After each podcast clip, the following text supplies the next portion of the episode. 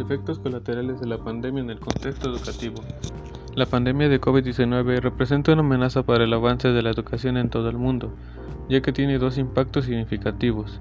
El cierre prácticamente universal de las escuelas de todos los niveles, la recesión económica generada por las medidas del control de la pandemia. Si no se realizan esfuerzos considerables para contrarreír estos efectos, el cierre de las escuelas provocará pérdidas de aprendizaje, aumento de la deserción escolar y mayor desigualdad. Y la crisis económica que afecta a los hogares agravará el daño debido a la reducción de la oferta y demanda educativa.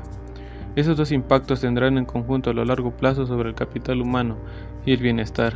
Sin embargo, los países reaccionan con rapidez para lograr que el aprendizaje no se interrumpa, pueden mitigar el daño e incluso transformar la recuperación en una nueva oportunidad.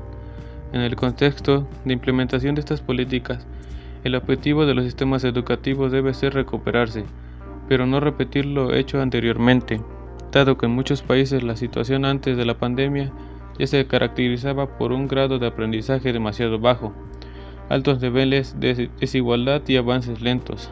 Ahora los países tienen la oportunidad de reconstruir en mejores condiciones.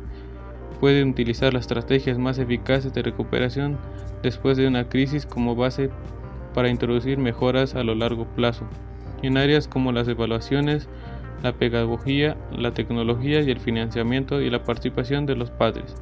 La pandemia de COVID-19 ha obligado a cerrar escuelas e institutos y a redactar las clases al formato online.